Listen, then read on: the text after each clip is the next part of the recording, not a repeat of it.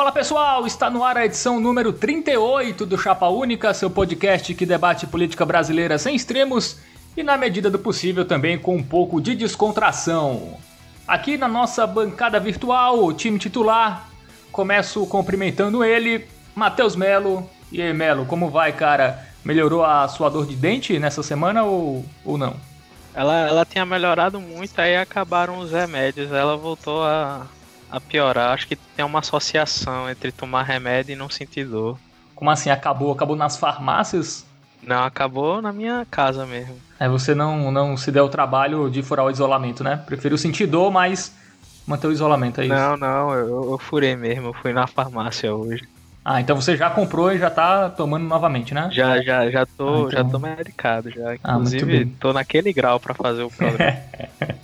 muito bem. Quem também tá com a gente, Lucas Palhano. E aí, Palhano, beleza, cara? TCC adiantado aí já. Já podemos fazer nosso especial China-Taiwan? Na verdade é Hong Kong, mas Taiwan também eu gosto de, de, de ambos. Mas enfim. É, é Nada é... contra Taiwan. Na verdade, tudo a favor. Eu gosto muito de Taiwan, só não estudo. Mas enfim. É, o meu TCC ficou um pouco para trás depois que, que houve um incidente em que a minha rede quebrou e eu caí de cabeça no chão. Porra. E, e eu acabei ficando um pouco lento, mais lento que o normal, já faz uns dois dias. E aí é isso, estou tentando recuperar minhas faculdades mentais, lentamente.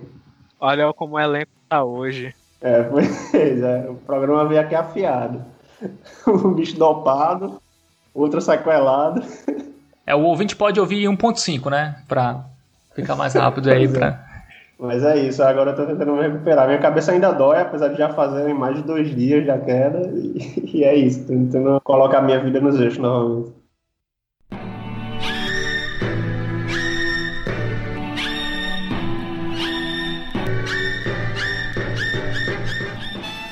Bom, vamos começar nosso giro da semana, começando com o apagão dos dados do coronavírus. O governo aí na última semana começou a divulgar apenas os dados é, das últimas 24 horas, né, excluindo as demais informações, os dados acumulados também.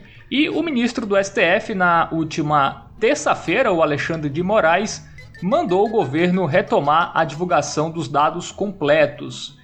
O pior é que o governo, inclusive, já queria, além de divulgar só os dados das últimas 24 horas, das notificadas nas últimas 24 horas, o governo estava com a ideia de informar as mortes só daquelas que aconteceram nas últimas 24 horas e que tiveram já o seu resultado divulgado. Então os números iam cair bastante, porque aqui no Brasil os dados já são bem atrasados, né? Tem um delay do, do exame ser feito para cair no sistema das secretarias estaduais e depois ir para os dados do governo federal. Então, é, realmente, se fizesse isso, ia dar uma bela maquiada. Inclusive, vários órgãos de imprensa, né, Globo, é, UOL, Estadão, Folha, é, estão aí fazendo um coletivo né, para eles mesmos irem coletar esses dados com cada secretaria estadual para não ficar dependendo mais do governo.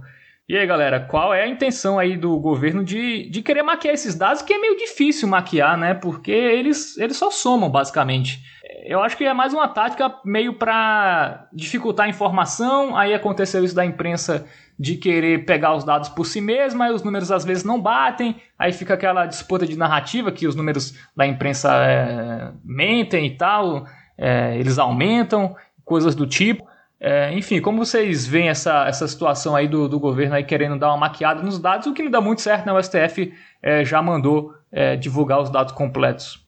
Cara, eu acho que isso aí, em geral, essas, essas táticas do bolsonarismo só são cortinas de fumaça, né? Faz uma coisa para chamar a atenção, para tirar o foco de algum outro ponto. Mas eu tenho que confessar que é no mínimo suspeito como melhorou a situação do Brasil nessa última semana, sabe? Tipo, tava olhando os dados desde o dia 11 de abril, pegar todas as semanas, o crescimento entre uma semana e outra é sempre superior a 20%. E aí na última foi de 1,82%, sabe? Tipo, não faz o menor sentido, foi só de repente assim que teve essa melhora, na última semana exatamente. É, tá meio estabilizando, né? Segundo esses dados da última semana, não, não teve muito aumento em relação à, à semana passada, né? Eu acho que é até uma queda, né? Sim. É uma leve queda. Enfim. Não, é... o Brasil ainda subiu um pouco, mas alguns estados caíram, como Rio de Janeiro, por exemplo. Enfim, era é, é, o que eu acho interessante é que quem, quem olhasse de, da última semana para cá era tipo bem preocupante, era coisa da gente que eu ainda acho que vai acontecer, passar de um milhão até o, o final do mês e de repente você tem é, estabiliza dessa forma. Agora, claro que é, seria muito difícil para o governo federal manipular dados de alguma forma, porque como tu falou, eles só fazem somar, mas é, é muito estranho, sabe? É, a gente, a gente tem governos estaduais que não testam, né? Minas Gerais é um governo que testa muito menos do que deveria, enfim, alguns estados do sul.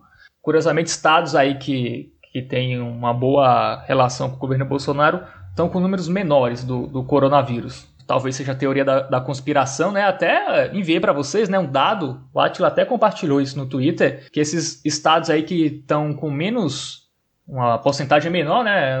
está mais tranquilo a situação do coronavírus, eles estão com um grande aumento é, de síndrome respiratória aguda grave, né? Então, talvez isso explique alguns estados estarem bem abaixo dos números é, nacionais. E aí, Palhano, o que tu acha? Será que a gente chegou no pico mesmo ou é só dados maquiados? Cara, então, é, é, eu acho que não tinha nenhum, nenhum indício de que a gente estava chegando no pico, na verdade.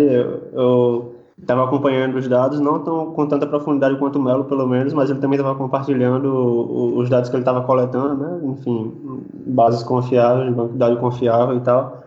E eu não acho que estava perto de chegar, não, na, na real, que estava se desenhando, considerando que havia um, um crescimento constante. É, é, muito estranho, muito abrupto que, que de repente se estabiliza assim, sabe? Mas é, falando mais sobre a questão da medida do governo, eu acho que tu explicou bem, cara Acho que não é tipo um controle de informação, porque eles não têm capacidade de controlar a informação, mas eles estavam querendo deixar a informação mais difícil, tá ligado? Porque ficava muito. É, é, é, a narrativa ficava mais equilibrada. Confundir, né? Porque. É, exatamente. Tipo, ele não, não, ele não ia conseguir impedir que as pessoas acessassem, mas ele ia gerar uma dificuldade de acesso, que ia gerar discrepância entre é, o, a estimativa, por exemplo, de um, um veículo de imprensa e outro, por exemplo. E, e aí ia ficar tipo, ó, tá vendo? Né? Eles não sabem quanto é, eles tão, só estão chutando número e tal. É, eles também estavam. Agora é, é, é, meio que um. Um negócio que me, fez, me chamou a atenção e me pareceu realmente com uma tentativa de, de controlar a informação foi o que eu, aquele Wizard, eu acho, o bicho da, da, da escola, tem associação com um monte de empresa aí Acho que o bicho também está agora né, dentro da parte da Secretaria da, da, da Saúde, né? Alguma já, assim. já, já vazou, já. Já vazou, pegou muito mal vazou, aí. É. Pois é, enfim, eu, eu sei que o bicho falou que também ia ter recontagem, né? Porque tava tá, supostamente estava inflacionando o número de mortes de, de Covid e tal. Isso daí, para mim, seria descaradamente uma forma de manipulação de dados mesmo. É, agora, tipo, ficou meio em segundo plano. Foi só uma, uma, uma fala dele. Mas enfim, é, acabou vazando. Era de se esperar, né, que isso fosse acontecer também, porque eu acho que foi bem absurda essa colocação dele. Mas, no geral, é isso. Eu não acho que a gente chegou no, no, no ponto do pico da, da primeira onda ainda, não, cara. Mas aí é que tá, tipo, a gente não tem outros números para bater os números oficiais, né? Então, fazer o quê? Isso, que tu, isso que tu citou, Palhano, é até interessante, porque digamos que se a imprensa se confundisse, errasse, algum jornal grande errasse um dia, que é perfeitamente normal, dado que até o próprio governo divulgou, é, errou algumas vezes na divulgação dos dados. Isso ia dar muita munição para eles ficarem batendo na, na imprensa como se fosse algo proposital, que eles estivessem inventando informações. Poderia ter, ser também um objetivo deles. Bom, ainda falando do coronavírus, Rio e São Paulo começaram a reabrir os seus shoppings, né? É, ontem, dia 11, véspera do Dia dos Namorados, né? Foram bem espertos, né? É, abriram logo no dia 11 para as pessoas que comprarem presentes e tal. É, Rio e São Paulo abriram seus shoppings. É, no Rio, o horário de funcionamento é do meio-dia às 8 da noite. Em São Paulo, tem dois horários. Ou você pode funcionar das 6 da manhã às 10 da manhã, ou então das 4 da tarde às 8 da noite assim, a gente, na melhor das hipóteses, né? Na melhor das hipóteses, se a gente crê que esses dados aí é, são, são verdadeiros e a gente pegar as duas semanas, aparentemente a gente pode até dizer que chegou no pico, né? É, Rio São Paulo caíram um pouco os dados, né? Na, em relação às últimas semanas. Mesmo assim, é um absurdo começar a abrir o shopping agora, né? A gente sabe aí que, enfim, a economia tem que girar e tudo mais, as pessoas precisam trabalhar, mas, pô, abrir shopping, bicho, é. Não sei, cara.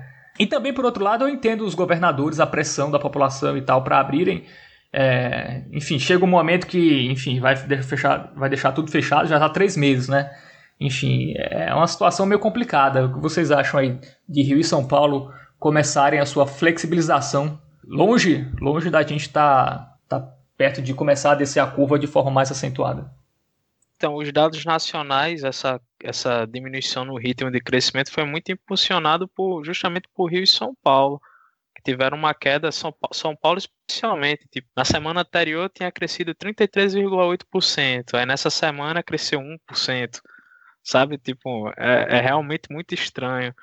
Mas aí, baseado nisso, eles estão optando por, por abrir. E eu acho que, que essa coisa de voltar assim que começa a descer é até uma medida comum, cara. Acho que foi meio que o que acabou acontecendo em, em alguns países da, da Europa. Então, não, não, não saberia dizer. O que eu acho mais perigoso, que, o que, que é o que deve acontecer daqui para frente, é com relação aos estados do Nordeste, né? Porque, tipo, tu citou bem que o São Paulo e Rio opta por abrir no Dia dos Namorados. Hoje eu fui na farmácia aqui e tinha uma loja da Cacau Show, tinha tipo uma fila, pô, pra comprar é, chocolate, sabe? E aí eu penso que, que, tipo, se os governos de São Paulo e Rio abriram pensando nessa questão comercial desse feriado, feriado não, dessa data especificamente, talvez os, os, governos do Nordeste também queiram abrir pensando nas festas juninas, que sempre foi uma grande fonte de turismo para os estados do Nordeste. Palhando. É, sobre essa questão de abrir shopping, acho que é, é meio óbvio, né, que não, não, faz muito sentido abrir agora, pelo menos é, por, por um bom tempo, locais onde haja uma concentração, uma aglomeração de grande de pessoas, sabe? Tipo, agora é interessante como as pessoas também é, acaba o bom senso delas, porque elas estavam trancadas em casa até anteontem e, e quando abre o shopping parece que é tipo, ah, então isso significa que a pandemia acabou. não tem mais risco. Não faz o menor sentido. Tipo, eu vi umas imagens, umas fotos do, do pessoal em shopping e era muita gente, cara. É gente num nível que não fica normalmente, sabe? Parece que o pessoal só queria ver o shopping de novo. Tava com muita saudade de, de ver o shopping. Acho muito interessante esse fenômeno. Não, e o, outra coisa, eu não sei se essa questão de reduzir o horário é uma boa ideia, né? Porque se você reduz o horário, é, as pessoas vão basicamente no, ao mesmo tempo, né? Se você ter além das 10 às 8, você só tem 4 horas para ir, a chance da aglomeração ser, ma ser maior é muito grande, né? Eu não vejo muito sentido nessa, nessa escolha de abrir só quatro horas. Vocês acham? Sim, tem, tem isso também, cara. Normalmente isso gera um grande problema também. Tipo, é, inclusive, eu já vi gente crítica a essa questão de limitar a quantidade de pessoas dentro de um estabelecimento, por exemplo, porque gera um efeito é, é nocivo de ter pessoas se aglomerando para entrar no estabelecimento. Né? Então, tipo, fica uma fila gigante lá É, nos fora, corredores, não adianta nada. Entra, sabe? É. é aí, aí gera efeitos colaterais que não fazem muito sentido. Então, realmente é um bom ponto a se tocar, sabe? Se você só pode, tipo, ficar quatro horas aberto, o pessoal vai correr para ficar essas quatro horas lá dentro, sabe? Vai gerar uma aglomeração gigante também. Então, é um ótimo ponto a se tocar. É a mesma coisa de reduzir ônibus, né? Aí os ônibus vão lotados agora porque os ônibus é, tem, tem menos opções, enfim. Assim, o Brasil fez tudo errado, cara. É um negócio que... É, eu acho que as coisas vão acabar abrindo mesmo, porque a pressão para cima dos governadores está muito grande, né? Primeiro, as pessoas precisam trabalhar, as pessoas também estão de saco cheio de estar em casa. É, tem um diálogo diferente entre governo federal e governo estadual. Os, gover os governadores também não, não foram é, completamente certos, né? E eficazes nessa questão do coronavírus, né? Tem muitos estados aí é, com governadores é, implicados aí com superfaturamento e tal. Então, meio tudo isso entra né, no, no, bolo, então eu acho que essa flexibilização depois de três meses é meio porque eu acho que é difícil mesmo você ser rígido assim. E, e até porque o, isolamento não está funcionando tanto, né? A gente não tá aqueles índices lá de 70% e tal, que, que seria o ideal. Então meio galera, pô, vamos abrir mesmo, né? Já que vamos flexibilizar, né? Porque também não está abrindo tudo de vez, né? Mas o comércio, shoppings e tal, estão começando a ser flexibilizados. E, enfim, é, vamos aguardar os próximos capítulos, né? Eu acho que vai, que vai ser num ritmo bem acelerado a abertura aqui, sabe? Eu não, eu não vou me espantar se no começo do mês que vem, por exemplo, já voltar o, o futebol, sabe? Tipo, é engraçado tu parar pra pensar que a gente tá voltando meio que paralelamente com vários países da Europa, sendo que começou bem antes na, na, na Europa, sabe? É, é uma coisa sem sentido. E não vai me surpreender se, se a gente em breve voltar à quarentena no, no futuro. Porque isso vai trazer um, um novo surto, sabe? Tipo, a gente claramente não está preparado para abrir. Então, realmente me parece que, que as decisões são tomadas pelas pessoas mais incompetentes possíveis. É, é, muito, é tudo muito bizarro. Vamos mudar para o próximo tema? Vamos falar do Wilson Witzel. É, a ALEG, né, a Assembleia Legislativa do Rio de Janeiro, decidiu em votação aberta abrir o processo de impeachment contra o governador do PSC. O pedido de impeachment aceito foi dos deputados Luiz Paulo e Lucinha, ambos do PSB, é, entre os motivos lá está a acusação que o Witzel responde é, por crime de responsabilidade por supostos desvios na licitação de um hospital de campanha. Cara, muito rápido, né, essa questão do Witzel.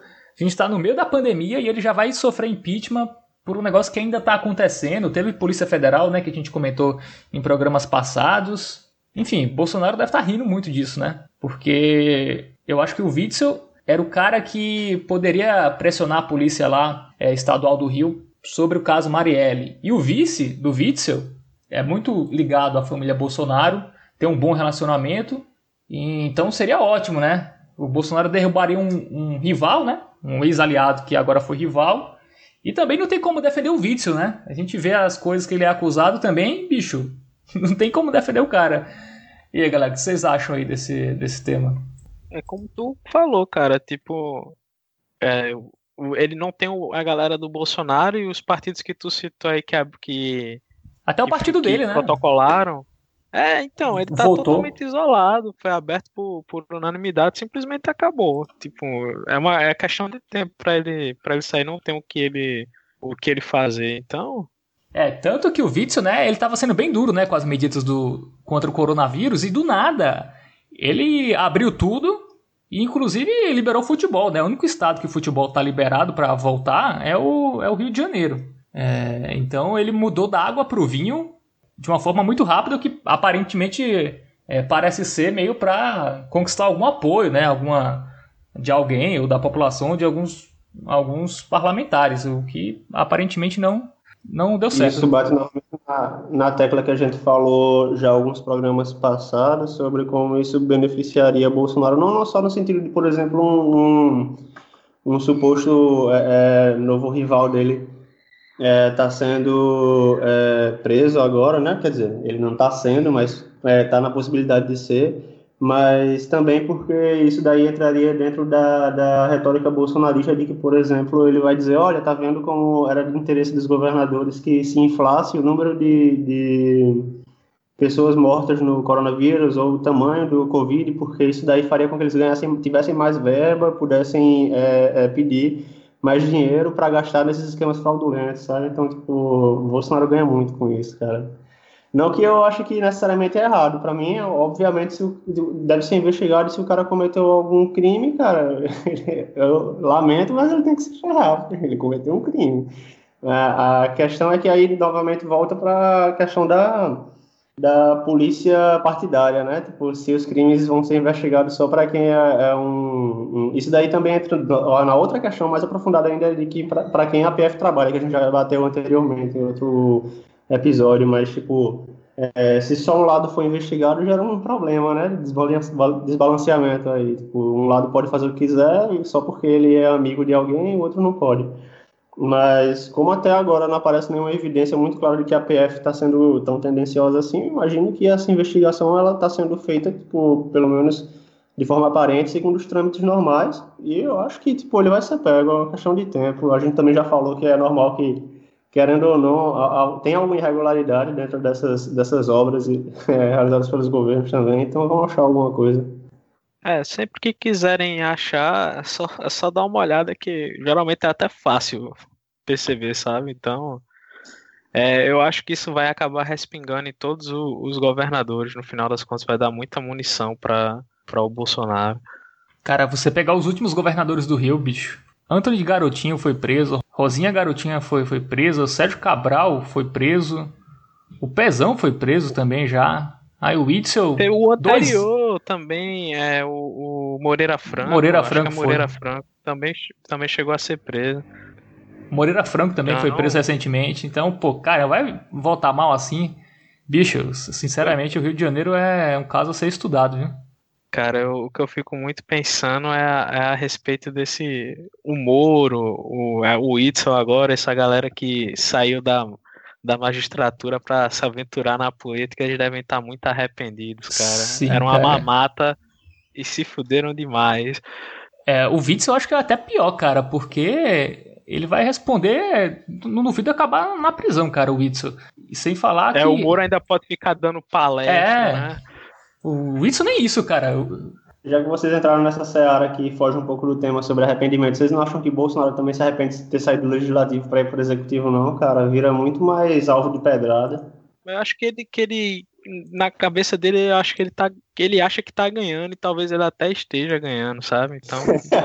agora, assim, é. se isso terminar Mas... com ele preso, eu acho que ele vai, porra, eu tava lá 30 anos, era só passar mais 30 sem fazer nada. Mas tem um estresse também, né, cara? Deve ser uma merda você viver nesse de estresse. Pois é, cara. É, não sei. tem uma coisa interessante que você pegar, por exemplo, a foto do presidente quando ele assume e a de quando ele sai. Tipo, é, é coisa de passou oito anos, o cara envelheceu 20, 30 anos. Sendo que eles todos querem voltar, cara. Então é, é uma coisa meio paradoxal. É ruim, mas é muito bom. Cara, o cara ser presidente de uma nação, assim, acho que pro ego, assim, todo mundo deve, pô, é, se amarrar, bicho. É, tem muitas dores de cabeça, mas eu acho que imagina um cara como o Bolsonaro, bicho. Eu acho que ele nunca imaginou, assim, ser presidente do Brasil. É, Bolsonaro é muito egocêntrico, né, cara? Ele bicho, realmente quer que tudo gira em torno dele. Então, acho que o bicho deve, deve gostar muito da ideia de, de ser presidente. O cara que surgiu como piada no CQC, aquele cara que fala besteira e tal, em oito anos virou presidente, cara. É um negócio, assim, incrível, assim, bicho. Isso é surreal. Imaginar. Só perde pra, pra, só perde pra Napoleão, né? Veio da Itália, nem sabia falar francês, virou imperador. É, é verdade. É assim, é, é uma trajetória assim. O cara tava lá superfaturando gasolina, colocando é, funcionário fantasma, rachadinha lá, os filhos também com os esquemas. Ah, auxílio moradia. É. Mas falando sério mesmo, que a, a, trajetória do Lula é muito mais interessante, cara, muito mais bonita. Tipo, é, Sim, é realmente claro. uma jornada muito. Não, a do Bolsonaro é bizarra, não é? Pô, não tô falando que é bonita, é só estranho demais imaginar o Bolsonaro presidente. Pois é. Até a do Temer foi mais bonita, eu acho. a jornada do Temer. Nasceu 200 anos atrás na Transilvânia. É. Bom, falando em Bolsonaro, cara, é mais um ministério criado, né? O Ministério das Comunicações. E quem será o titular da pasta? É o deputado federal do PSD do Rio Grande do Norte, Fábio Faria, que é conhecido como o genro do Silvio Santos, cara. Que é essa é a habilidade de comunicação dele. Ele convenceu o Silvio Santos a deixar a filha casar com ele e é o governo técnico do Bolsonaro, né? O cara não tem nenhuma ligação com, com mídia, com comunicação. É, mas será o novo. Na verdade, ele tem muita ligação com mídia e comunicação. Se você tem ligação com o Silvio Santos, você tem ligação com mídia e comunicação. é, nesse caso, sim, mas de, de entender da coisa, assim, não deve entender muito, né? E a promessa lá do, dos 15 ministérios já era, né? Já vamos por. Já temos 23, né? Mais uma enganação do Bolsonaro. Cara, eu acho que agora no pronunciamento do Bolsonaro vai ficar parecendo aquele Jequiti, sabe? No meio. Piscando, né? Muito bom. É, eu, eu vi o pessoal falando sobre conflito de interesse, né? Porque o cara administra a pasta de comunicação, que é basicamente uma das principais responsabilidades é a questão de, de, de propaganda do, do governo, né? E aí ele ligado ao Silvio Santos poderia beneficiar o SBT. E aí o meu ponto é alguém tem alguma dúvida de que o SBT, a Record e a Rede TV são beneficiadas? Sim, é. É tipo, ah, vai começar agora. É, não é como se alguma coisa fosse mudar, sabe? É, cara, é complicado mesmo. Parece que a mamata não vai mais acabar, não é mesmo? É, eu li uma, uma reportagem na Folha que o Fábio Faria tem um bom relacionamento com todas as emissoras, inclusive a Globo, assim. Não sei se talvez seja uma forma de, de conciliar e tal, enfim. É um outro mérito de comunicação, né? Conciliar com a Globo é só impossível, bicho. É inconciliável. É, não sei se vocês viram o Bolsonaro é, tweetando essa semana. Vocês viram aquele caso né, da repórter lá. É, um cara entrou lá na, na, Globo e tal, fez uma repórter de refém, queria falar com a Renata Vasconcelos. E o Bolsonaro tweetou um negócio rechaçando e tal. Parecia que alguém tinha hackeado a, a conta dele, ele falando. Parecia uma pessoa normal. É, sim, muito estranho isso. É, enfim, não sei, cara, se, se, se, o Bolsonaro vai recuar, enfim. Vamos, vamos cara, ver. Eu acho muito importante para ele ter, ter a imprensa como adversária, sabe? Sim, sim. Porque é aquela coisa de sempre que ele fizer uma merda, a imprensa vai divulgar, ele vai poder dizer, ó, é porque eu não tô dando dinheiro para eles. É um, um, um, um pretexto muito bom para ele ficar utilizando. Então acho que ele nunca vai abrir mão de bater na Globo, na Folha de São Paulo, no, nos grandes jornais. Uma coisa que aconteceu semana, não sei se foi semana passada, retrasada, lembrando que eu tô aqui é, drogado, é, por drogas listas, semilistas, mais ou menos, enfim. É, teve as manifestações dos times de futebol. E eu ficava pensando, pô, como é que o Bolsonaro vai, vai rebater isso? E aí eu tava conversando com minha mãe, que é sempre minha ligação com o mundo normal, e a minha mãe comentou que, que a Caixa deixou de financiar o Corinthians. E aí o Corinthians foi e fez uma manifestação contra o Bolsonaro, tá ligado? Tudo o cara consegue inventar Sim, alguma consegue, cara. coisa. É... É, é... impressionante, pô. Os bichos são muito foda. Eu quero ver a argumentação com essa aproximação com o Centrão, né? É, eu ainda não, não me atentei a, a ver o que eles estão dizendo. Porque é, é, eles podem dizer, ah, todo governo, dependendo do centrão é, e tal. O pessoal é muito pragmático, pô, isso aí é o de menos. É, é. Eles podem dizer que Bolsonaro está se aproximando do centrão para derrubar o centrão. Destruir o inimigo por dentro. É. Enfim, bicho, eu, eu acho o Bolsonaro imbatível, assim, tipo, puta merda, tudo que acontece tem alguma coisa que ele pode citar se não tiver uma coisa que puder citar, ele simplesmente inventa. É, é muito um jogo sem regra. Ou, ou ignora, assim. Ou finge sim, que sim. não aconteceu. É, é, assim, bicho. Os caras são. A tática deles de comunicação, bicho, são. Parece simples, mas é muito, muito eficaz, assim. É, para essa galera aí de. Ficando no WhatsApp e tal, Facebook. É, convence muita gente.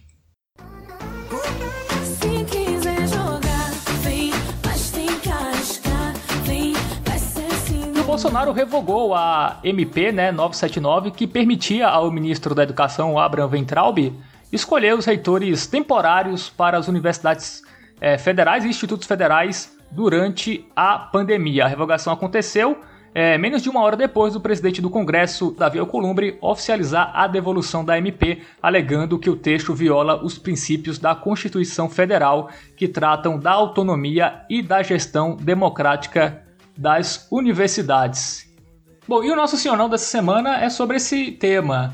É, vocês acham que o presidente deveria ter essa prerrogativa, o presidente ou o ministro da Educação deveriam ter essa prerrogativa de escolher é, os reitores das universidades e institutos federais? Sim ou não? É, então, para mim é não.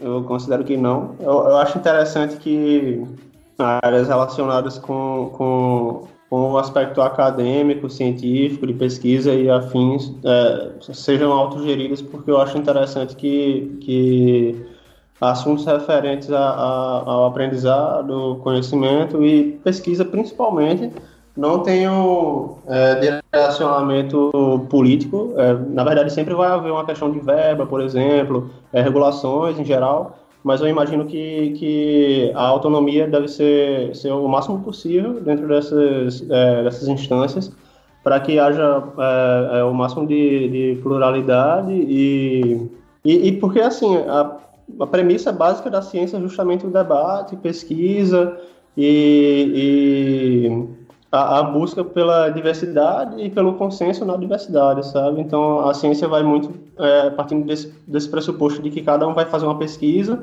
em, em sua respectiva área e eles vão confirmando ou, ou é, contra-argumentando as evidências que foram encontradas, sabe? Então, eu acho que na educação, ela, ela como um todo, deve ser pautada nesse princípio de é, pluralidade e consenso. Então, eu acho que isso, é, a intervenção direta seria ruim justamente pelo que a gente vê agora no exemplo do Bolsonaro, é, é, de que o cara colocar pessoas que estão alinhadas com a ideologia dele pode realmente gerar impactos muito nocivos para a pesquisa, mas eu imagino que isso vale para qualquer ideologia, na verdade, sabe? Então, não é uma questão só particular com o governo Bolsonaro. É, para mim, eu seria me, me oporia a essa iniciativa em qualquer governo, na verdade, porque eu imagino que a partidarização dessas instituições, que obviamente já existem é, é, tendências partidárias, mas não necessariamente institucionalizadas, elas são muito é, é, difundidas entre as pessoas que participam da instituição e por isso elas acabam é, tomando uma proporção, mas ainda assim é uma questão orgânica, não institucional, sabe? Tipo, não tem ninguém hierarquicamente dizendo qual deve ser o rumo das coisas. As pessoas, é, por exemplo, os reitores são eleitos através da, da, da comunidade, é, dentro da, da academia, dentro da instituição. Então, eu acho que pode não ser o ideal, mas eu acho que trocar isso por uma indicação é piorar, na verdade. Então, eu me oporia a esse ponto e considero que não seria interessante nem benéfico é, por esse motivo. E Melo, pensou na sua resposta? Cara, eu vou responder que não, levando em conta que o presidente é, é Bolsonaro. Mas se fosse para discutir no, no plano das ideias, eu acho que, que caberia a discussão, porque se a gente parar para pensar, meio que existem situações que a gente é favorável à intervenção do, do, do, presidente, por exemplo, instituição bancária, você sempre vai querer que o presidente coloque lá um, o presidente do, do Banco do Brasil, do, da Caixa Econômica, do Banco Central, porque alguém pode argumentar, ah, mas isso aí são, são interesses nacionais, eles não podem ser deixados soltos. Mas a educação também seria um interesse nacional e as pessoas deveriam ter uma noção que quando a gente elege um presidente, a gente teoricamente está votando no. A gente não vota num cara só pela ideia A ou B, a gente deveria votar pelo pacote. Ele deveria ter um, um pacote que, que pegasse todas as, as áreas da, do administrativo executivo do, do país, né? Então ele deveria ter um plano para educação, um plano para saúde, um plano para segurança, um plano para economia, várias, vários focos para ele agir e talvez isso passasse para você ter uma ação mais direta dentro da, da, das universidades, sabe? Porque pode acontecer do presidente ter uma linha e determinada universidade ter, ter outra linha. Enfim, é porque tudo fica estranho a gente discutir, levando em conta que o presidente é, é, é Bolsonaro e a democracia sempre vai ter dessas coisas, mas também lembrando que a, dentro da universidade também é eleito dentro de um sistema democrático e também não dá para a gente tratar como se fosse a melhor coisa do mundo, porque é altamente corporativista. O, o, o presidente, o, o, reitor das universidades é um cara que basicamente está ali para defender os interesses de um grupo específico que cons, consegue ser a maioria. Então, não sei, acho que, que caberia a discussão. Eu, eu, eu gosto sempre de pensar se uma coisa a gente consegue estender para tudo. Tipo, a gente poderia pegar todo, todos os setores administrativos e botar os, os, os próprios membros para escolher as lideranças. Se, se a resposta for sim, então eu não teria nada para argumentar, mas se a resposta for não, vale apontar uma, uma incoerência. É, só para constar, para mim, a questão dos bancos também não acho que devia intervir, não. É, e para mim a resposta seria assim também. É, eu acho que os próprios funcionários deveriam apontar, inclusive seria mais próximo de uma tecnocracia, sabe? As pessoas que entendem, tipo, é, é como eu falei, tem problemas dentro das instituições e da forma como é, são eleitos os reitores, mas são professores que elegem, sabe? Não é tipo a população que elege um cara que vai lá e aponta um reitor, sabe? Tipo, são pessoas que entendem. Interesses corporativistas existem, mas é, é diferente de um viés ideológico que é, é, pode ser completamente sem fundamento, sabe? E dizer, tipo, ah, eu, eu entendo seu ponto também. Você está trabalhando entre a ideia e a realidade, mas a gente está na realidade. Se for levar em consideração a realidade, eu sou contra, porque nada impede que o Bolsonaro saia entre alguém que é competente, que, enfim, tem uma ótima ideia sobre como conduzir a educação, mas a pessoa eventualmente sai, sabe? Entra um, um segundo Bolsonaro. Acho difícil ser pior, mas do mesmo nível, por exemplo, um pouquinho melhor. Mas eu, eu acho que eu não gosto de tanta centralização assim de responsabilidade na mão de uma pessoa, de um grupo, de instituição, não. E eu também acho que é, a unificação é, ela tem suas vantagens, porque ela reduz a troca de, de informação, a dificuldade é, de se conseguir trocar informação, enfim, é, ajuda com padronização também, é, a experiência pode ser compartilhada de forma mais fácil, mas eu acho que ela também tem um, um, ponto de falha muito grande, que é que quando não se a diversificação, se, se há um problema na, no plano, ele é um problema endêmico, sabe? Ele vai valer para todas as universidades ao mesmo tempo, então não vai ter nenhuma alternativa a esse plano unificado. Quando a, a, existe uma autogestão entre a, as instituições, se digamos, mesmo que 50% das universidades têm, são semelhantes, mas elas apresentam algum problema, é, que é, pode se mostrar grave no seu planejamento, é, existem alternativas que você pode olhar para as outras que, que não seguem esse plano e dizer, olha, elas estão fazendo diferente, elas têm alguma coisa a se aprender com elas, sabe? Então, eu, eu sempre opto muito pela questão da, da, diversidade, sabe? Eu acho que uma forma de conseguir aumentar essa diversidade é, é através da autonomia e, principalmente, é, como já é feito nas universidades, através da da questão técnica, que seriam professores elegendo reitores para cuidarem das universidades onde eles trabalham, sabe? Eu não acho que o, o Bolsonaro, nem a maior parte do, do, dos presidentes que a gente já teve na história seriam mais competentes do que as pessoas que trabalham nas próprias instituições, sabe? Apesar de também não serem resultados muito bons. É, eu acho que assim, que seria muito perigoso, né? Acho que qualquer presidente, assim, porque são muitas universidades, né? Muitos institutos federais. É, aí deixar a cargo do ministro da Educação vai vai acabar sobrando lobby ali, assim, sabe?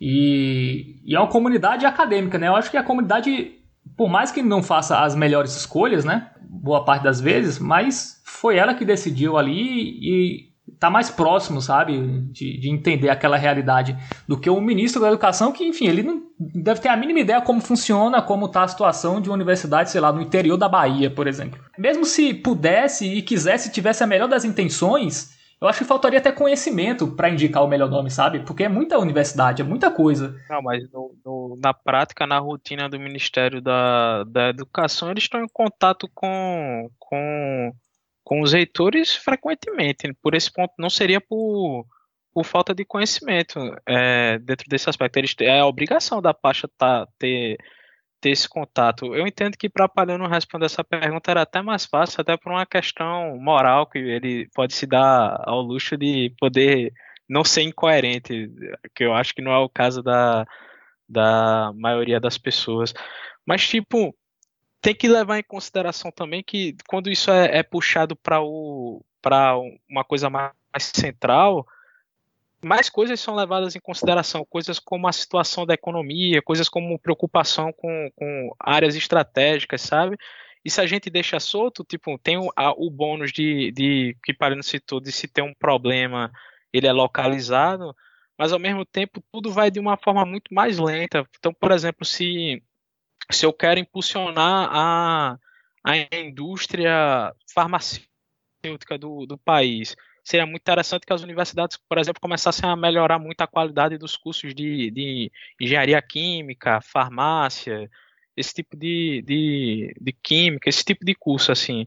Só que eu não vou conseguir fazer isso porque elas operam de forma, forma independente, sabe?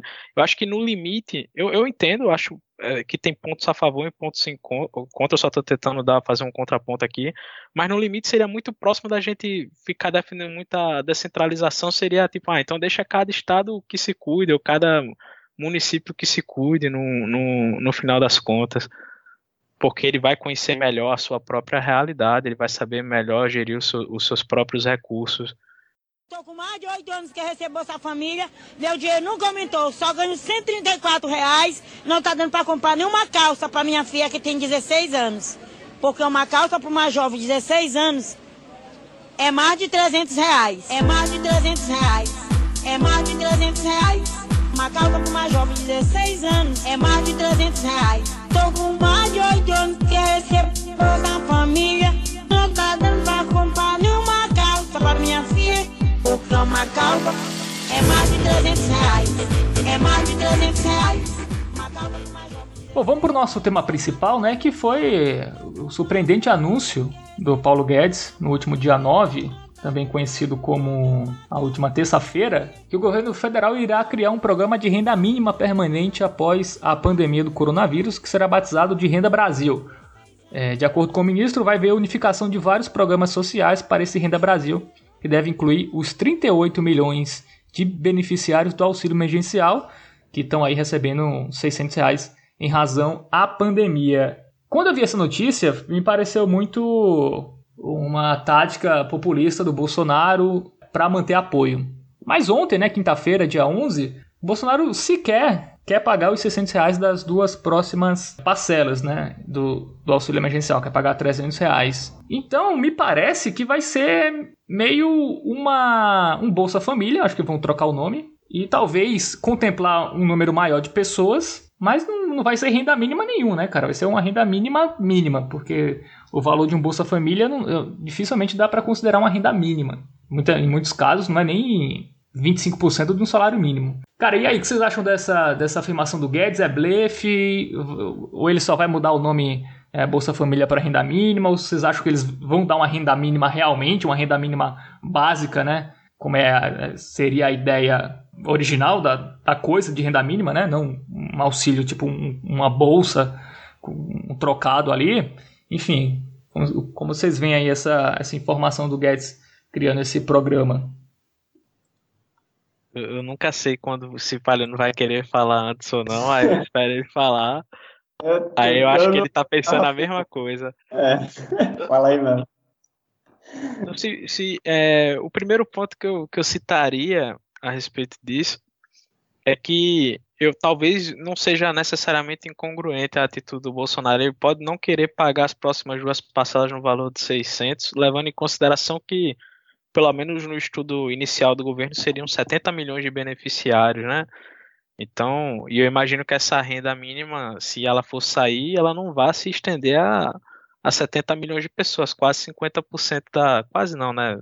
Na verdade, é um terço da população brasileira. Acho que não se estenderia a a tudo isso. Então, eu acho que isso é um, um, ponto a ser citado. Segundo, é que eu, tipo, eu não duvidaria nada que fosse o que você citou de ser o Bolsa Família do, do governo. Eles devem ter observado que é muito um, um cabo eleitoral muito forte, sabe? Vale lembrar que o PT passou anos citando que se tal candidato ganhasse, é, iria cortar o Bolsa Família. E aí essas pessoas ficaram muito atreladas ao PT. E aí o Bolsonaro pensa, pô, agora é minha chance de ter esse cabo eleitoral eterno. Quem não, não se tentaria a, a fazer isso, sabe? Foi só o que aconteceu, porque você tinha lá os programas distribuídos no, no governo Fernando Henrique, aí o PT tentou Fome Zero, que não funcionou, Aí ele foi, pegou, juntou tudo, fez o Bolsa Família e tunou. Aumentou, é, aumentou para mais pessoas. E agora o Bolsonaro pode mudar o nome de novo, é, aumentar um pouco mais. E se brincar, ele podia só dar o aumento que é previsto, né? Todo ano tem um aumento no, no Bolsa Família, ele dá esse aumento, muda o nome e agora vira o programa do, do Bolsonaro. É, é, é até simples. Ele poderia até, tipo, tem, é 40 milhões, eu acho, beneficiados pelo Bolsa Família. Aumenta para 45 e pronto é, sequestra aquela galera para ele, aumenta um pouco mais e, e vida que segue. Eu acho que politicamente seria muito bom para ele, cara. É, eu acho que foi muito pertinente ter tocado no ponto do Fernando Henrique, né, cara, dele, dele ter começado com essas políticas, porque tem um vídeo que é bem famoso do Lula criticando as políticas assistencialistas, dizendo que eles é, faziam o pobre votar com o estômago. E isso antes de Lula ser, ser eleito presidente, né? Então, eu acho que isso não, não seria é, é, um problema para Bolsonaro fazer uma, uma, coisa parecida, sabe? Tipo, primeiro criticar e quando chegar lá fazer igual ou até aumentar. Porque ele teria até o respaldo para dizer que, por exemplo, é, a ideia de renda mínima sequer foi cogitada inicialmente por um, um como é que se diz? Um socialista ou por um social-democrata, porque é, apesar da primeira menção à renda mínima universal, na verdade, ter sido feita pelo Thomas More lá na Utopia, né, no livro Utopia, escrito lá para 1500, a, a ideia de uma política de renda mínima realmente foi tipo bem estruturada lá com o Milton Friedman, sabe, escola de Chicago, que inclusive é a escola econômica do Paulo Guedes, sabe? Então o bicho tem tipo muita articulação nessa área para dizer que ele criticava, por exemplo, o, a política do PT não é, é, por ser de assistência, mas pela forma como fazia, ou porque queria doutrinar, era ideológica, alguma coisa assim. Mas o bicho pode saltar para Guedes e dizer, tipo, ah, não, na, na, minha, na minha vertente econômica, isso daí foi fundada, essa ideia de, de política de renda mínima, sabe? Que a ideia do Friedman, na verdade, era reduzir os custos, da, das, os custos das políticas unificando tudo em uma só, né, uma renda básica, que seria entregue diretamente para a população que é, é, carente, e eles gastariam da forma que lhes convém, sabe? Então, assim, a ideia do Freedom é que não houvesse mais funcionalismo público, na verdade, houvesse o mínimo necessário, sabe? A maior parte da, da dos gastos é, seria realizado seria realizado pela população que recebe essa renda em setores privados. Então, tipo, eles recebem uma renda, mas eles não, não vão para um supermercado do povo, eles vão para um supermercado normal. Eles não vão para, tipo, o SUS, eles vão para uma, é, é, um plano de saúde privado, sabe? É, escola também, escola é, particular. Então, a ideia do Freedom era que a, a renda fosse mais bem alocada, no sentido de que as pessoas saberiam onde gastar melhor para elas mesmas, baseado nas necessidades delas, e que também não, ser, é, não geraria esse, esse, suposto cargo de empregos, é, questão de tipo troca de favores políticos, tipo, sei lá, como se diz que acontece dentro de, de áreas administrativas de grandes empresas estatais, sabe? Então, todo o dinheiro que é gasto com esses, é, essas empresas estatais, por exemplo, essas iniciativas é, é, públicas, seria direcionado para a questão da renda mínima, e com isso o Friedman acha que daria para se fazer mais com menos, sabe?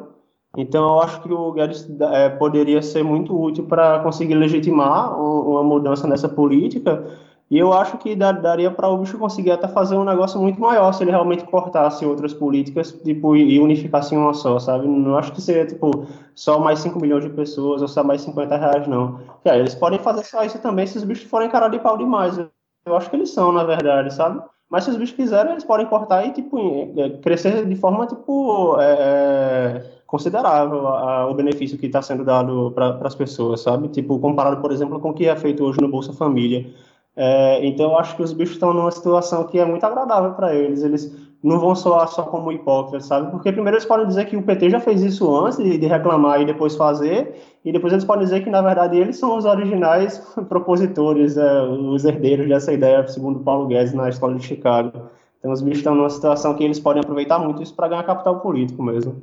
É, na verdade, assim, eles vão aumentar muito, né, o número de beneficiários, porque hoje são 13 milhões de pessoas que são atendidas pelo Bolsa Família, 13,5.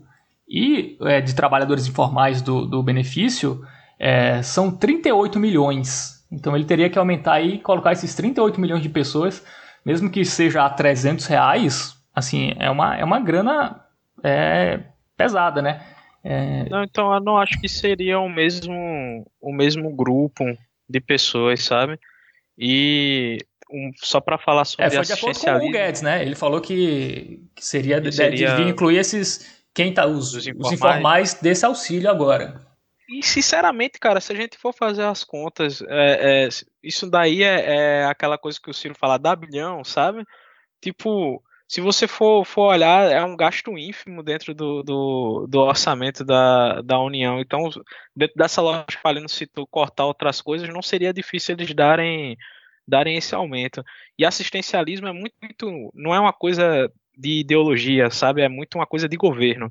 Quem está no governo é sempre a favor e quem está fora é sempre contra. E o que eu acho que pode ter acontecido com a galera do Bolsonaro é que eles eram muito da internet. Eu acho que eles não conheciam o mundo real, sabe? E agora eles conheceram o mundo real, porque é você ficar fazendo discursinho para a galera que quer corte de gastos, esse pessoal que se manifesta na, na, na internet, que é tipo classe média alta, é uma coisa, mas o povo não é aquilo. O, o povo é realmente uma, a, a, o pessoal que, que anda de ônibus, que o lazer é tipo a, a praça pública, sabe? Aqui a gente tem um Parque Salão do Lucena, que teve a reforma. Eu lembro que, que só para citar um, um caso particular nosso, é, quando começaram a construir aquilo, se você pegasse o orçamento, dava para fazer diversas escolas, sabe? Tipo, dá para fazer coisa muito melhor, mas aquilo é muito importante para o povo que não tem nenhuma forma de, de, entretenimento.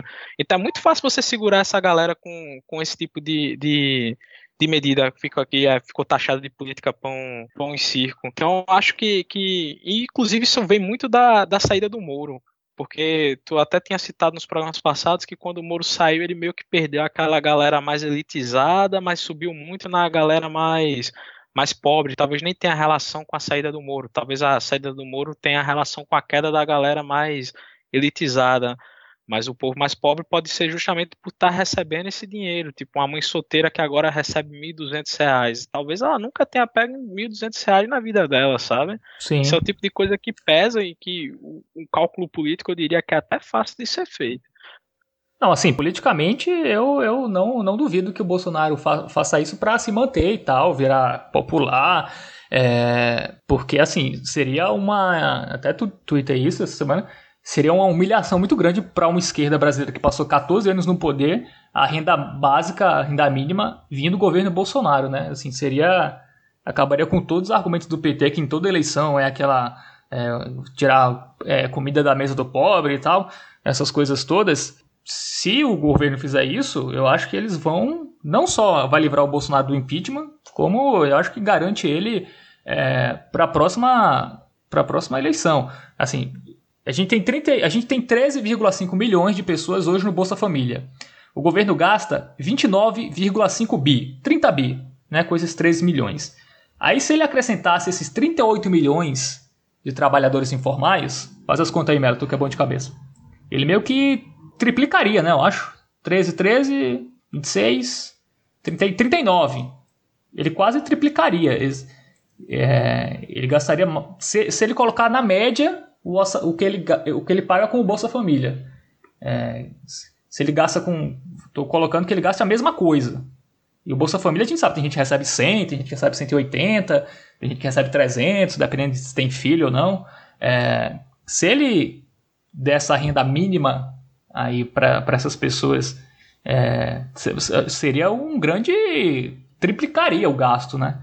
Me surpreenderia muito se o governo fizesse isso, assim. É, esse é um ponto muito interessante, se o governo de fato vai fazer isso, cara, porque não, é, é, muito doido, não dá para esperar nada dessa galera, sabe? Eu, eu realmente não, não sei o que esperar. Mas o interessante é que talvez o pessoal que, que realmente é bolsonarista, assim, tipo, eu tô com ele no largo, é, eles já passaram tipo, para tanta coisa absurda que eu acho que é, é, essa mudança de postura do Bolsonaro de crítica assistencialista para uma é, proposição de uma renda mínima não, não afetaria ele, sabe? A maioria.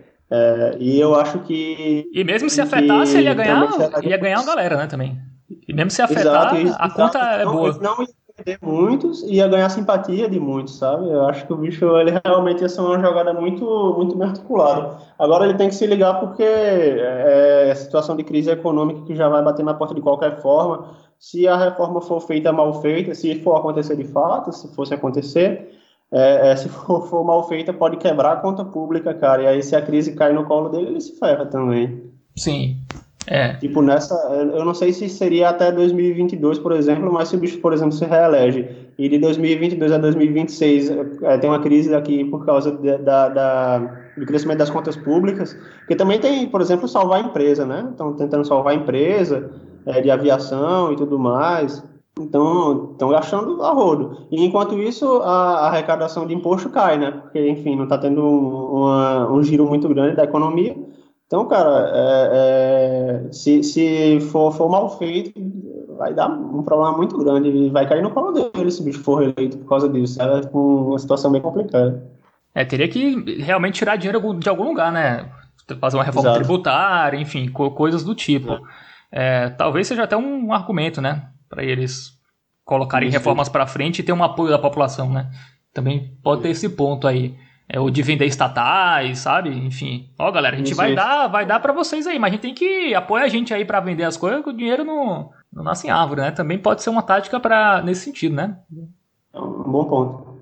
Cara, se a gente pegar aí, né, vender estatal não, nem seria o caminho, na minha opinião, porque estatal é, é você vende, você ganha aquele dinheiro só aquela vez e você precisaria cortar o custo recorrente. Mas uma, uma, uma coisa que eu acho que, que agradaria a gregos e troianos. Esse cara aí, o, o governo simplesmente acaba com cultura e privatiza o ensino superior no Brasil. Ele já tem o um dinheiro para dobrar o, o Bolsa Família, tá ligado? Mais que, que, que dobrar. E aí, tipo, agrada a galera lá, o, o, os eleitores dele mais liberais assim, e consegue dinheiro suficiente para dar para essa galera mais pobre que já dificilmente teria acesso mesmo ao, ao ensino superior, sabe? Então, tipo, ele conseguiria casar duas coisas que, que ele queria fazer. Existe uma série de pontos que ele pode sair atacando para coletar esse dinheiro. Exato, exato. É, mas eu acho que a questão da universidade é, é difícil, viu? A, a galera da. É, se teve. O único momento que o Bolsonaro se sentiu meio desconfortável nesses é, dois anos aí foi na época lá do, das manifestações e tal. Enfim, é um, a galera.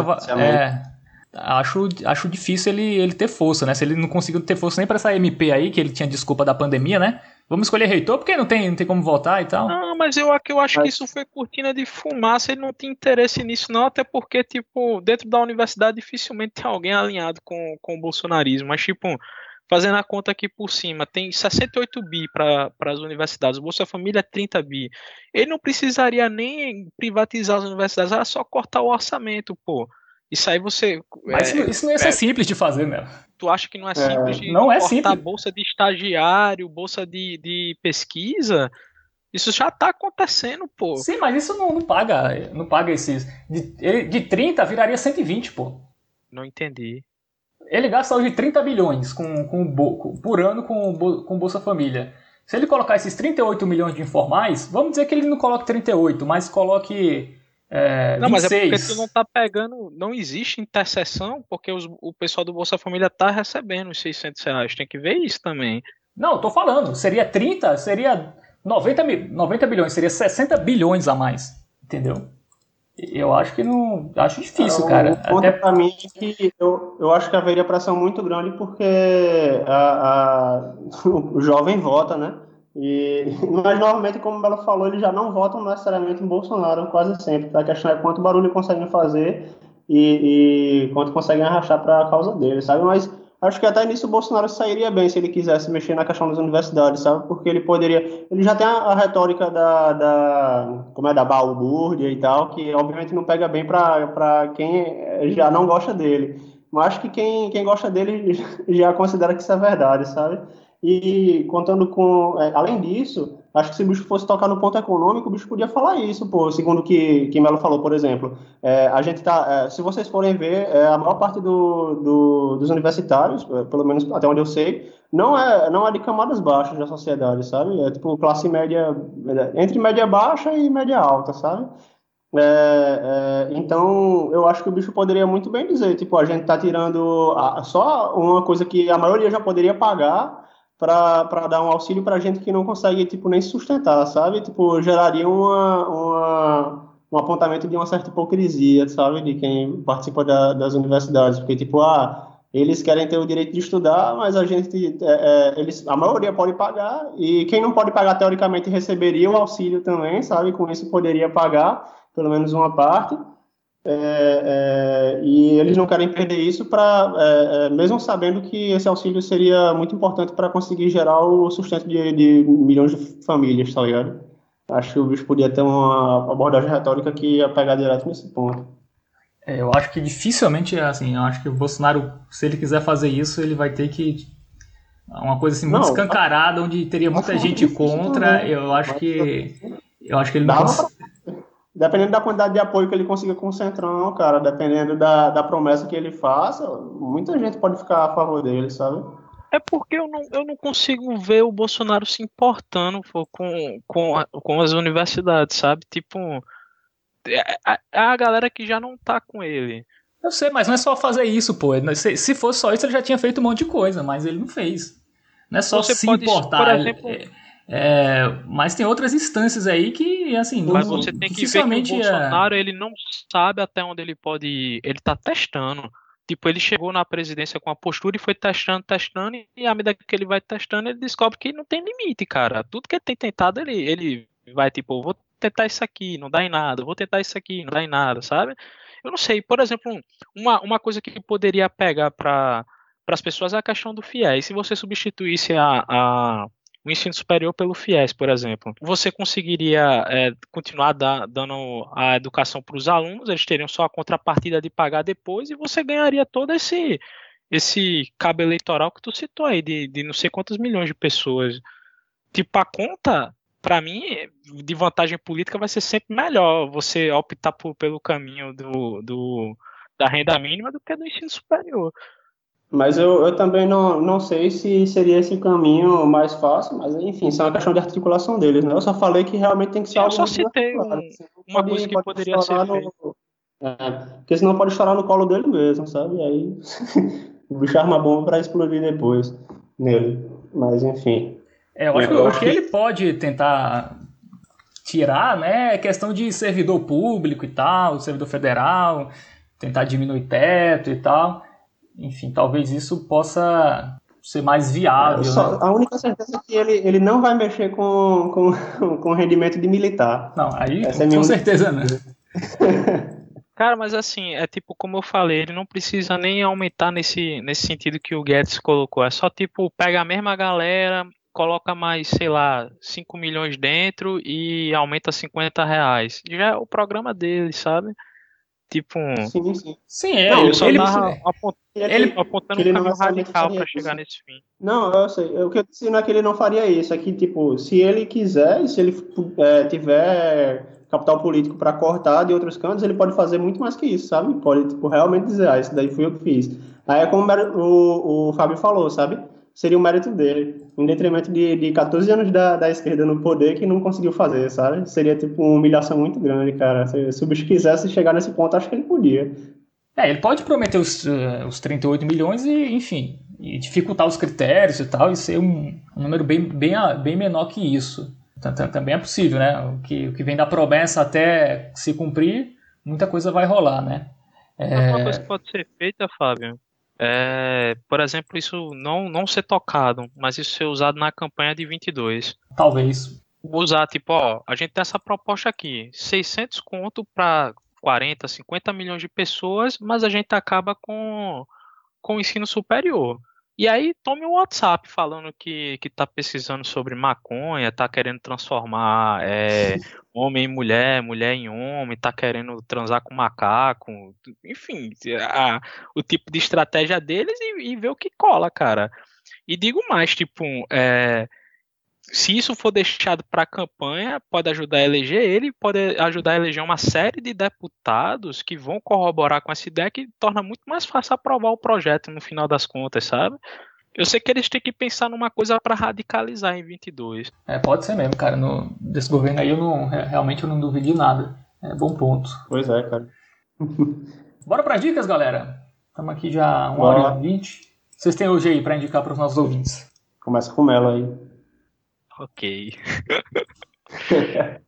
Cara, eu tava vendo, pensando no governo Bolsonaro como tem muito essa coisa de jogar uma coisa que não necessariamente. Eu acho que foi o caso, por exemplo, dessa dos reitores, de que eu acho que ele não queria mesmo, não ia dar em nada, ele não tinha interesse nenhum nisso, era só para chamar a atenção para tirar o foco das, de outras questões lembrou uma série que eu assisti que é House of Cards, né? não a americana, a britânica. Eu nem lembro se é da BBC, mas na época que eu, que eu tinha Netflix, tinha na Netflix. Não sei se, se ainda tem. Tem três temporadas só. É a, semelhante ao plot da americana, é um cara que é prometido um cargo. Se, tal, se ele apoia um cara que quer ser primeiro-ministro, o cara consegue chegar a ser primeiro-ministro não dá esse cargo para ele. E aí ele bola o plano dele para derrubar o cara e ele eventualmente se tornar primeiro-ministro. E tem uma, uma, não sei se é na segunda temporada, não sei se é na primeira, na terceira, que aí ele tá enfrentando uma crise, por spoiler, ele chega a ser primeiro-ministro, mas isso não é um spoiler porque é o tipo o plot da série é essa jornada dele. E isso acontece já na primeira temporada. Durante essa, essa o mandato dele, ele tá passando por uma crise e aí, tipo, na reunião com os deputados lá, ele, ele solta uma, está sendo filmado e tal, que é tipo. Começa a falar dos gastos que se tem pelo fato dos países da Europa falarem línguas diferentes, que é você ter muito problema de comunicação e coisas desse tipo. E aí ele, ele joga uma, uma coisa absurda, que é tipo, o mundo todo deveria falar inglês. E aí, tipo, a imprensa toda fica batendo nesse ponto e esquece do, do, do dos problemas reais, sabe? Porque é só uma fala muito absurda. Então, é, eu consigo observar semelhanças no modus operandi, então recomendo, acho que em casa com, com a atualidade, o House of Cards britânico. Muito bem. Paliano, tem dica hoje? Cara, então, eu tenho que ter, né? Sim, tá no contrato. É, a minha... O quê? Tá no contrato, né? Se não é demitido. É verdade. É eu... Tu viu o que aconteceu com o Bruno, né? Que repetiu a mesma dica há três semanas, né? É verdade. Tá, então a minha dica vai ser algo meio batido já. Vai ser um, um, um livro que a gente trouxe é, quando ainda era o Perdão a Interrupção, que é o Sapiens, do Yuval Noah Harari, que é um, é um livro muito bom. Eu olhei para a estante aqui, eu olhei para ele e pensei, vai ser ele nenhum motivo especial, mas é um livro realmente muito bom, então acho que vale a pena é, recomendar esse livro aqui, que basicamente traça a, a história do, do ser humano, partindo desde o, da, da época de Símio, é, vivendo é, na, na África, né, no, na região subsaariana, e e, e trata da, da, das grandes mudanças que aconteceram com a espécie humana desde que saímos da África, basicamente, né, todos os gêneros Homo que, que são datados até hoje, e a relação entre eles, depois a revolução cognitiva dos sapiens, depois a revolução agrícola e, por fim, a revolução científica, lá para 1500. E aí ele basicamente dá uma, um panorama geral de como se sucedeu, é, sucederam os fatos, né? De desenvolvimento da humanidade, e, e ele fala isso é, mesclando informações que são presentes na literatura acadêmica, porque ele realmente é um estudioso disso, um estudioso acadêmico, mas ele usa uma linguagem que é bem acessível e até interessante, é, é fácil de ler. Então é algo bem legal. No final ele ainda faz algumas é, é observações do que pode estar por vir, sabe? Então ele deixa um prelúdio do segundo livro dele, que é o Homo Deus, que eu não vou falar aqui, porque pode ser minha dica depois, caso eu não tenha nenhuma dica. Muito bem. É, minha dica é um filme que eu revi essa, é, por agora, é o Ilha do Medo, o filme do Martin Scorsese, filme que eu já, já via e revi agora, e é um filme que quando você revê, assim, você é, percebe muitas outras coisas, né? É, quem viu é, entendeu. É, o filme se passa na década de 50, né? Uma dupla de agentes da, da FBI investiga um desaparecimento de uma assassina que estava nesse no hospital psiquiátrico, né? Tipo uma ilha, tá? A galera mais perigosa e tal, é, presa lá. E aí nessa ilha eles enfrentam uma rebelião de, de, de alguns presos, é, furacão, enfim, é, um monte de coisa, além de uma rede de intrigas, é, mistérios e tal. É, é um filme muito interessante, os dois agentes federais, né, o, o Mark Ruffalo e o DiCaprio. Atuações muito, muito boas. Enfim, cara, é um suspense muito bom. É um mistério, assim. É um dos melhores filmes do Scorsese. Eu acho que até um filme pouco falado. É, assim, cara, eu, acho, eu acho esse o pior filme do Scorsese. Sério, eu acho muito bom, cara. Tipo, eu, quando eu revi... pior que ele, assim, que tu pensa... Como assim, pior? É, pior que esse, do Scorsese, obviamente. Do Scorsese não tem filme ruim, mas tô dizendo, dado esse universo de filmes, eu acho esse o mais fraco. Tipo, não consigo pensar um mais, ah, gangue, mais fraco que é, eu, eu, não gosto muito de Gangues de Nova York, eu acho, não acho tão bom. Deixa eu ver, pensando aqui, cara, me lembro de Gangues de Nova York, não sei. É... É porque o Scorsese só tem filme muito bom, né, cara? A questão é, é essa. A Época da Inocência também é um filme que eu não, não acho muito bom. O Cabo do Medo é um filme com o De Niro que é, que é muito bom, mas eu acho que, que Ilha do Medo é superior. O Aviador também é um filme que, que eu acho bom, mas eu acho Ilha do Medo melhor. Pelo menos na, na, minha lista tá, tá na frente aí, Ilha do Medo, do que alguns do Scorsese. Sim, obviamente dá pra comparar com o Cassino, Taxi Drive, enfim, são os bons companheiros, Toro Indomável, Rei da Comédia, enfim. São, são clássicos. Mas eu acho que tá, tá ali, cara. Acho que tá no top 10 do, do, do, do Scorsese. Enfim, essa é a minha dica. Ah. Deve estar. Tá. Não, não, vou, vou tirar onda mais não. Não, cara, é um filmaço. Veja e reveja, bicho. Eu acho que é, é um desses filmes aí desse século XXI, acho um, é um dos meus preferidos. É, acho muito bem, bem feito. É, é isso, galera. Vocês têm música aí pra, pra indicar? Hoje não. Hoje não? Então vamos sem música hoje, né, galera? O som do silêncio. som da Coloca Sound of Silence. É, é, pronto, do Simon e Garfunkel, é? É isso? É. Isso. Isso. Bom, então essa será a nossa música de encerramento. Enfim, é isso. Valeu, Palhano. Grande abraço, cara. Melhoras Valeu, aí cara. Da, sua, da sua queda aí. Vai dar certo, tá passando. É, Melo, falou, cara. Abraço. Melhoras também. Falou. Eu queria poder dizer que o Scorsese tem 15 filmes, mas acho que ele tem uns 30, então deixa pra lá. Nada, acho que tem muito filme, cara, o Scorsese. Talvez só o Woody Allen tenha mais filme que o Scorsese. Scorsese grava filme. Ainda tem um filme recente dele, cara, J. Edgar, que eu não vi. Nunca. Com o DiCaprio, é recente e também um filme que nem reverberou muito, acabei nem, nem vendo até hoje. Mas o Scorsese é. Eu vejo qualquer coisa do Scorsese. Se você não quiser ver é, Ilha do Medo, veja qualquer um que. Pelo menos bom é, cara. Filme ruim não tem, não, bicho. Tem. Só tem filmes bons e filmes melhores ainda. Mas ruim, difícil, cara, ter. o Scorsese ter filme ruim. Enfim, é isso, galera. Valeu para quem ouviu. Até a próxima semana. É, você pode interagir com a gente ou nas nossas redes sociais, que está aí na descrição, ou então no nosso Twitter. É, Cinemaneiros. Cinemaneiros. Falei de cinema, eu dei no, no outro podcast Cinemaneiros que, que eu tenho. Vocês podem pesquisar aí também, é, ouvir. Mas é o, o Chapa Única Pod. Esse é o Twitter. Falou e até semana que vem. Hello, darkness, my old friend. I've come to talk with you again. Because a vision softly creeping left its seeds while I was sleeping.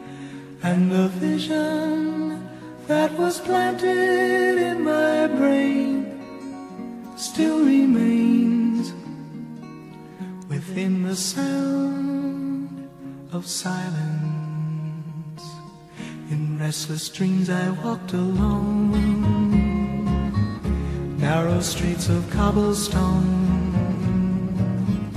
Neath the halo of a street lamp, I turned my collar to the cold.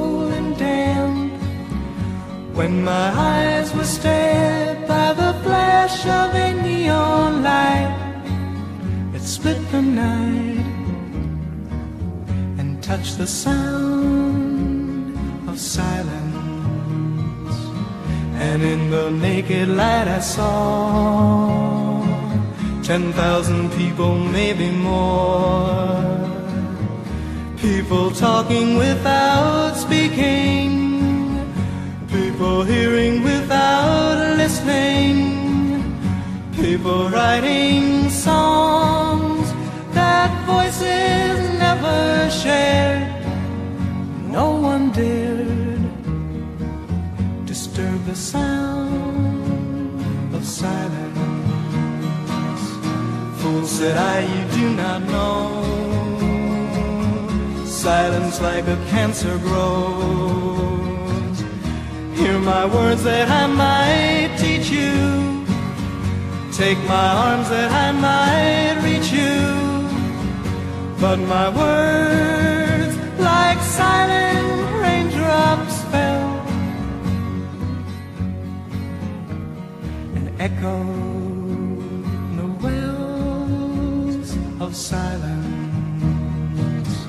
And the people bowed and prayed to the neon god they made. And the sign flashed out its warning in the words that it was forming. And the sign said the words of the prophets are written on the subway walls, tenement halls,